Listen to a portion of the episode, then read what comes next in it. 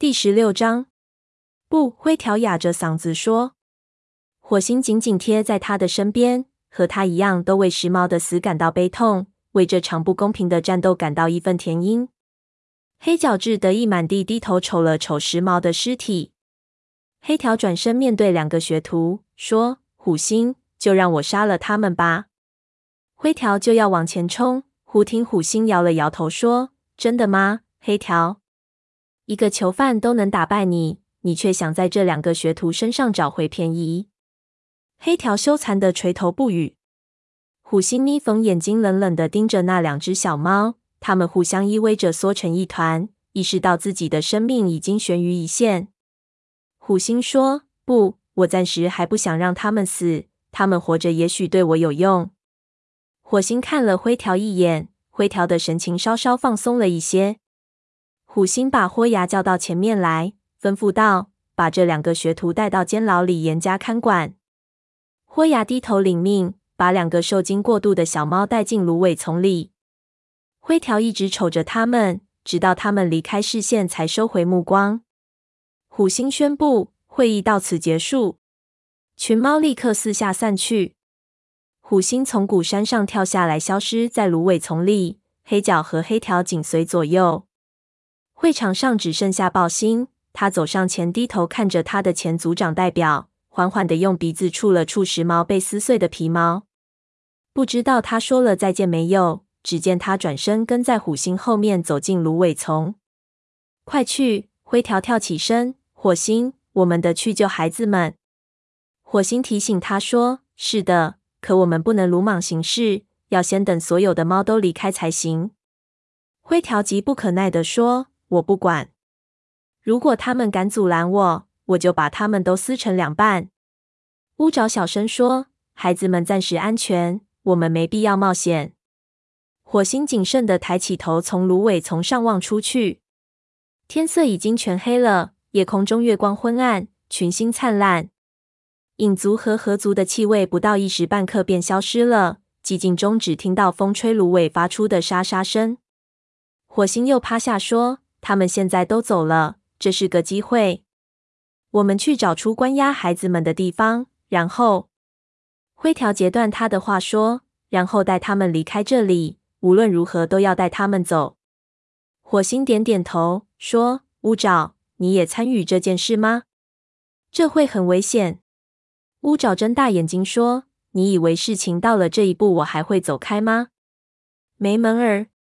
我和你们一起去。”火星，火星眨了眨眼睛。感激地说：“太好了，我没有看错你。”他晃了晃尾巴，先走进会场，从芦苇丛里的隐蔽处出来。他的脚步落得更轻。他知道自己这么做违背了武士法典，但虎星的做法令他别无选择。他不明白武士祖先们为什么眼睁睁看着时髦惨遭毒手，却不出手相救。三只猫没有走出多远。便看见小溪旁堆满了腐烂的猎物尸体。在这个严酷的季节里，虎族竟然如此浪费食物。火星见了，立刻火冒三丈。他低嘶着说：“看看这都成什么样子了。”乌爪说：“但从好的方面看，这些臭味掩盖了我们的气味。”火星略一点头，心里的怒火平息下去。乌爪看问题的眼光非常像一名武士。火星趴在一只兔子的尸体上蹭了蹭，灰条和乌爪也依次照做。三只猫把全身都染上腐臭气味后，顺着豁牙和两个学徒消失的方向走进芦苇丛。芦苇丛里有一条狭窄的小路，可能是众猫经常从这里走，因此踩踏出了一条路。火星绷紧了每一根神经。他们走到河族领地和两腿动物农田的交界地带，芦苇开始变得稀疏。火星和伙伴们走到芦苇丛边，看见面前是一处山坡，坡上稀稀落落的长着几簇金雀花和矮山楂树。在半山腰处有一个山洞，豁牙就守在洞口外。火星小声说：“这些足迹都通向那个山洞。”灰条嗅了嗅空气，说：“你说的对，火星，就是这个地方。”灰条龇着利齿说：“豁牙交给我了。”不行。火星急忙朝灰条摆了摆尾巴：“我们不能打起来，那会把所有的猫都吸引过来的。我们的另想法子。乌爪谨慎而又坚决地说：“我可以办到。他能认出你们两个，但不认识我。”火星犹豫了一下，然后点头问：“你打算怎么做？”我有一个计划。乌爪的眼睛里闪着热切的光。火星发觉这位独行者已经把危险置之度外，盼望着能够利用这个机会施展他的武士技能。乌爪向他保证说：“别担心，不会出岔子的。”说完，乌爪直起身子，昂首翘尾走出了芦苇丛。豁牙站起来迎上他，一副警觉的样子。火星蓄势待发，豁牙一旦发难，他便扑出去。不过，尽管豁牙心存疑虑，却只在乌爪身上嗅了嗅。豁牙吼道：“我不认识你，你是谁？想来干什么？”乌爪神情自若地说：“你以为自己认识河族里所有的猫，是吗？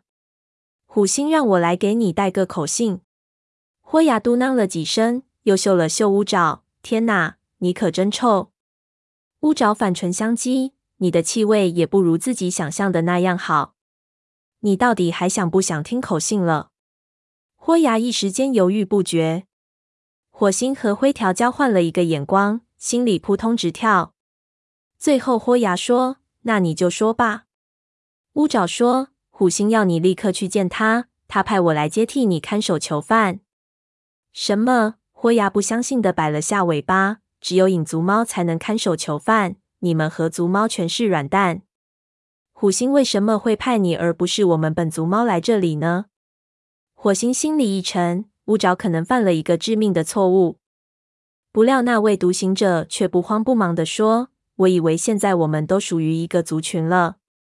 你爱信不信，我就向虎星禀告说你不愿过去好了。”不，等等，豁牙抽动了一下耳朵，我并没有说不愿去呀。如果虎星让我，他现在在哪里？在那里，乌爪的尾巴朝河族营地扬了扬。他和黑条、黑角在一起。豁牙下定决心，嘟囔说：“好吧，可你要守在这里，直到我回来。如果我嗅到山洞里有你的恶心气味，我让你吃不了兜着走。”说完，他走下山坡。乌爪等他离开后，走到山洞口坐下。火星和灰条藏在芦苇丛里。豁牙从他们身边走过时，相距仅有咫尺之遥。由于豁牙慌忙赶路，对周围的空气没有留意。等他走远后，火星和灰条这才和乌爪会合。灰条嗅了嗅空气，说：“没错，他们就在这里。”随后就消失在山洞里。火星对乌爪说：“干得漂亮。”乌爪不好意思地舔了舔爪子，又抹了两下耳朵，说：“小事一桩。”都是他太笨的缘故。火星说：“他是很笨，不过等见了虎星后，他就会发觉大事不妙。你守在这里，发现情况后立刻发出警报。”说完，他跟在灰条后面奔进洞内。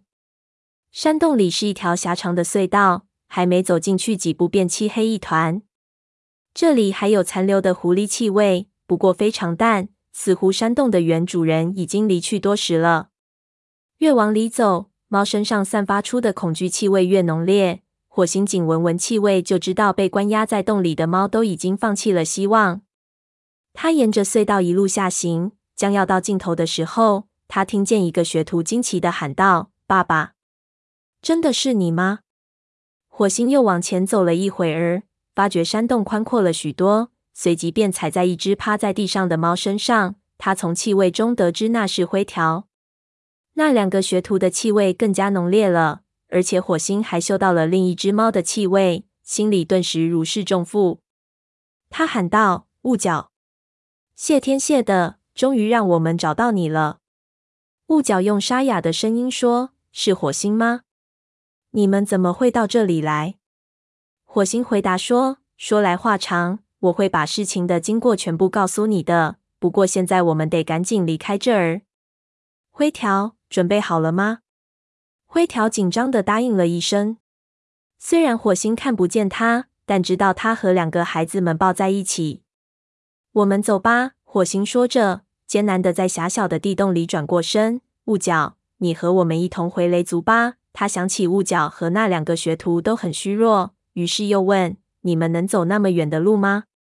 雾角毅然说：“只要出了这个地洞，我能去任何地方。”鱼爪说：“我们也能。”太好了，雾角，对不起，我们没能救时髦。火星不知道该怎么把时髦的死讯告诉给雾角。我已经知道了。雾角的声音里充满了悲痛。徒弟们说他死得很英勇，非常英勇。所有星族的武士都会对他表示敬重。火星将鼻子抵在雾角的身上，安慰他：“好啦，我们不能让他白白死去，绝不能让虎星再伤害你。”火星回到洞口，确认外面安全后，才从洞里走了出去。他感到自己的身上仿佛会永远带着监牢里的那种酸臭味。乌爪走在队伍最后，为其他猫保持警戒。漆黑的夜里寂静无声，众猫沿着小路穿过芦苇丛，回到会场。会场上空荡荡的，清冷的月光照在时髦的尸体上，又将古山的阴影拖在地上，气氛阴森诡异。雾角走到弟弟的尸体旁，低头去触他的皮毛。火星借着月光看见雾角和死去的时髦一样，都瘦骨嶙峋。侧腹的每一根肋骨都清晰可辨，他的眼睛里充满了痛苦的神色。雾角喃喃地说：“时髦，时髦，没有了你，我该怎么办呢？”火星提心吊胆，生怕他们被随时可能出现的敌人发现，但他不忍心催促雾角，因为他们不能为时髦的尸体进行守灵仪式，这是雾角的最后一次告别了。时髦的徒弟风爪也走上去，用鼻子触了触时髦的额头，然后回到父亲身边。眼前的一幕令火星想起了蓝星，蓝星是多么爱他的孩子们啊！他是否来过这里，将儿子的灵魂带往星族呢？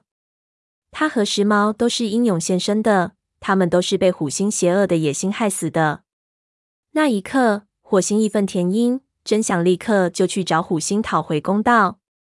灰条焦急地悄声说：“火星，我们得走了。”他的话惊醒了悲痛中的雾角。他深深地望了时髦最后一眼，然后朝大家走去。火星加快脚步向河边奔去，随着鼓山和猎物的腐臭味渐渐远去，他心里的石头也渐渐落地。一路上，灰条陪着孩子们，时不时的顶一顶，说几句话以示鼓励。雾角腿瘸的厉害。但他忍住剧痛，继续前进。乌爪走在队伍后面，时刻注意着有无敌人追来。寂静的夜里，哗哗的流水声越来越响。众猫一直奔到河边，也没有遇到任何敌人。火星带领大家沿着河边往过河石头那边跑，他们就快神不知鬼不觉地逃离这块险地了。就在此时，远处忽然响起叫喊声，六只猫一下子惊呆了。囚犯们逃啦！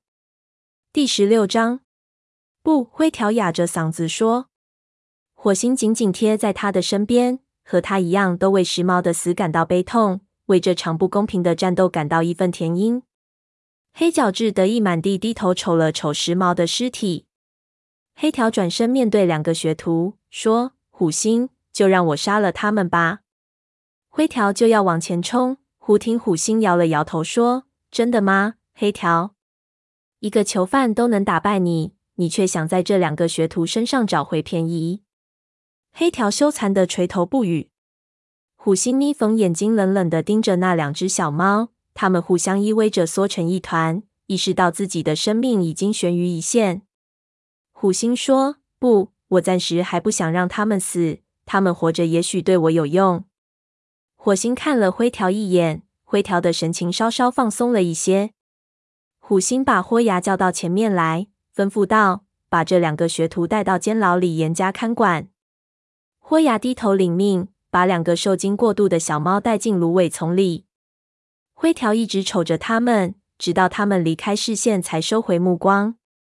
虎星宣布：“会议到此结束。”群猫立刻四下散去。虎星从鼓山上跳下来，消失在芦苇丛里。黑角和黑条紧随左右。会场上只剩下爆星，他走上前，低头看着他的前组长代表，缓缓地用鼻子触了触时髦被撕碎的皮毛。不知道他说了再见没有？只见他转身跟在虎星后面走进芦苇丛。快去！灰条跳起身。火星，我们得去救孩子们。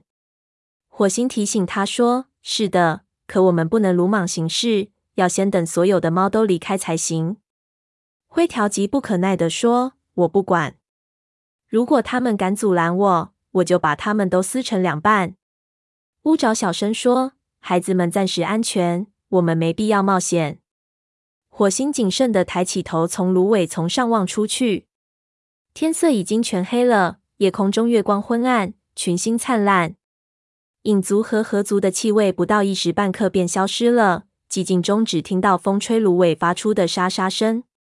火星又趴下说：“他们现在都走了，这是个机会。我们去找出关押孩子们的地方，然后……”灰条截断他的话说：“然后带他们离开这里。”无论如何都要带他们走。火星点点头，说：“乌爪，你也参与这件事吗？这会很危险。”乌爪睁大眼睛说：“你以为事情到了这一步，我还会走开吗？没门儿！我和你们一起去。”火星，火星眨了眨眼睛，感激地说：“太好了，我没有看错你。”他晃了晃尾巴，先走进会场。从芦苇丛里的隐蔽处出来，他的脚步落得更轻。他知道自己这么做违背了武士法典，但虎星的做法令他别无选择。他不明白武士祖先们为什么眼睁睁看着时髦惨遭毒手，却不出手相救。三只猫没有走出多远，便看见小溪旁堆满了腐烂的猎物尸体。在这个严酷的季节里，虎族竟然如此浪费食物。火星见了，立刻火冒三丈。他低嘶着说：“看看这都成什么样子了。”乌爪说：“但从好的方面看，这些臭味掩盖了我们的气味。”火星略一点头，心里的怒火平息下去。乌爪看问题的眼光非常像一名武士。火星趴在一只兔子的尸体上蹭了蹭，灰条和乌爪也依次照做。三只猫把全身都染上腐臭气味后，顺着豁牙和两个学徒消失的方向走进芦苇丛。芦苇丛里有一条狭窄的小路，可能是众猫经常从这里走，因此踩踏出了一条路。火星绷紧了每一根神经。他们走到河族领地和两腿动物农田的交界地带，芦苇开始变得稀疏。火星和伙伴们走到芦苇丛边，看见面前是一处山坡。坡上稀稀落落的长着几簇金雀花和矮山楂树，在半山腰处有一个山洞，豁牙就守在洞口外。火星小声说：“这些足迹都通向那个山洞。”灰条嗅了嗅空气说：“你说的对，火星，就是这个地方。”灰条龇着利齿说：“豁牙交给我了。”不行，火星急忙朝灰条摆了摆尾巴：“我们不能打起来，那会把所有的猫都吸引过来的。”我们的另想法子。乌爪谨慎而又坚决地说：“我可以办到。他能认出你们两个，但不认识我。”火星犹豫了一下，然后点头问：“你打算怎么做？”我有一个计划。乌爪的眼睛里闪着热切的光。火星发觉这位独行者已经把危险置之度外，盼望着能够利用这个机会施展他的武士技能。乌爪向他保证说：“别担心。”不会出岔子的。说完，乌爪直起身子，昂首翘尾，走出了芦苇丛。豁牙站起来迎上他，一副警觉的样子。火星蓄势待发，豁牙一旦发难，他便扑出去。不过，尽管豁牙心存疑虑，却只在乌爪身上嗅了嗅。豁牙吼道：“我不认识你，你是谁？想来干什么？”乌爪神情自若地说。你以为自己认识河族里所有的猫，是吗？虎星让我来给你带个口信。豁牙嘟囔了几声，又嗅了嗅乌爪。天哪，你可真臭！乌爪反唇相讥，你的气味也不如自己想象的那样好。你到底还想不想听口信了？豁牙一时间犹豫不决。火星和灰条交换了一个眼光，心里扑通直跳。最后，豁牙说。那你就说吧。乌爪说：“虎星要你立刻去见他，他派我来接替你看守囚犯。”什么？豁牙不相信的摆了下尾巴。只有影族猫才能看守囚犯，你们合族猫全是软蛋。虎星为什么会派你而不是我们本族猫来这里呢？火星心里一沉，乌爪可能犯了一个致命的错误。不料那位独行者却不慌不忙地说：“我以为现在我们都属于一个族群了。你爱信不信，我就向虎星禀告说你不愿过去好了。”不，等等，豁牙抽动了一下耳朵，我并没有说不愿去呀。如果虎星让我，他现在在哪里？在那里，乌爪的尾巴朝河族营地扬了扬。他和黑条、黑角在一起。豁牙下定决心，嘟囔说：“好吧，可你要守在这里，直到我回来。如果我嗅到山洞里有你的恶心气味，我让你吃不了兜着走。”说完，他走下山坡。乌爪等他离开后，走到山洞口坐下。火星和灰条藏在芦苇丛里。豁牙从他们身边走过时，相距仅有咫尺之遥。由于豁牙慌忙赶路，对周围的空气没有留意。等他走远后，火星和灰条这才和乌爪会合。灰条嗅了嗅空气，说：“没错，他们就在这里。”随后就消失在山洞里。火星对乌爪说：“干得漂亮。”乌爪不好意思地舔了舔爪子，又抹了两下耳朵，说：“小事一桩。”都是他太笨的缘故。火星说：“他是很笨，不过等见了虎星后，他就会发觉大事不妙。你守在这里，发现情况后立刻发出警报。”说完，他跟在灰条后面奔进洞内。山洞里是一条狭长的隧道，还没走进去几步，便漆黑一团。这里还有残留的狐狸气味，不过非常淡，似乎山洞的原主人已经离去多时了。越往里走，猫身上散发出的恐惧气味越浓烈。火星仅闻闻气味，就知道被关押在洞里的猫都已经放弃了希望。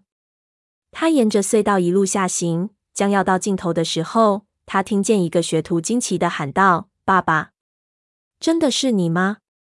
火星又往前走了一会儿，发觉山洞宽阔了许多，随即便踩在一只趴在地上的猫身上。他从气味中得知那是灰条。那两个学徒的气味更加浓烈了，而且火星还嗅到了另一只猫的气味，心里顿时如释重负。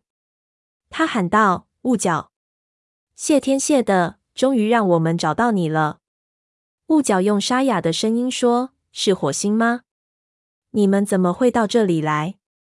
火星回答说：“说来话长，我会把事情的经过全部告诉你的。不过现在我们得赶紧离开这儿。”灰条。准备好了吗？灰条紧张地答应了一声。虽然火星看不见他，但知道他和两个孩子们抱在一起。我们走吧，火星说着，艰难地在狭小的地洞里转过身。雾角，你和我们一同回雷族吧。他想起雾角和那两个学徒都很虚弱，于是又问：“你们能走那么远的路吗？”雾角毅然说：“只要出了这个地洞，我能去任何地方。”鱼爪说：“我们也能。”太好了，雾角，对不起，我们没能救时髦。火星不知道该怎么把时髦的死讯告诉给雾角。我已经知道了。雾角的声音里充满了悲痛。徒弟们说他死得很英勇，非常英勇。所有星族的武士都会对他表示敬重。火星将鼻子抵在雾角的身上，安慰他：“好啦，我们不能让他白白死去，绝不能让虎星再伤害你。”火星回到洞口，确认外面安全后，才从洞里走了出去。他感到自己的身上仿佛会永远带着监牢里的那种酸臭味。乌爪走在队伍最后，为其他猫保持警戒。漆黑的夜里寂静无声，众猫沿着小路穿过芦苇丛，回到会场。会场上空荡荡的，清冷的月光照在时髦的尸体上，又将鼓山的阴影拖在地上，气氛阴森诡异。雾角走到弟弟的尸体旁，低头去触他的皮毛。火星借着月光看见雾角和死去的时髦一样，都瘦骨嶙峋，侧腹的每一根肋骨都清晰可辨。他的眼睛里充满了痛苦的神色。雾角喃喃地说：“时髦，时髦，没有了你，我该怎么办呢？”火星提心吊胆，生怕他们被随时可能出现的敌人发现，但他不忍心催促雾角。因为他们不能为时髦的尸体进行守灵仪式。这是雾角的最后一次告别了。时髦的徒弟风爪也走上去，用鼻子触了触时髦的额头，然后回到父亲身边。眼前的一幕令火星想起了蓝星。蓝星是多么爱他的孩子们啊！他是否来过这里，将儿子的灵魂带往星族呢？他和时髦都是英勇献身的，他们都是被虎星邪恶的野心害死的。那一刻，火星义愤填膺。真想立刻就去找虎星讨回公道。灰条焦急的悄声说：“火星，我们得走了。”他的话惊醒了悲痛中的雾角。他深深的望了时髦最后一眼，然后朝大家走去。火星加快脚步向河边奔去，随着鼓山和猎物的腐臭味渐渐远去，他心里的石头也渐渐落地。一路上，灰条陪着孩子们，时不时的顶一顶。说几句话以示鼓励。雾角腿瘸的厉害，但他忍住剧痛继续前进。乌爪走在队伍后面，时刻注意着有无敌人追来。寂静的夜里，哗哗的流水声越来越响。众猫一直奔到河边，也没有遇到任何敌人。火星带领大家沿着河边往过河石头那边跑，他们就快神不知鬼不觉地逃离这块险地了。就在此时，远处忽然响起叫喊声，六只猫一下子惊呆了。囚犯们逃啦！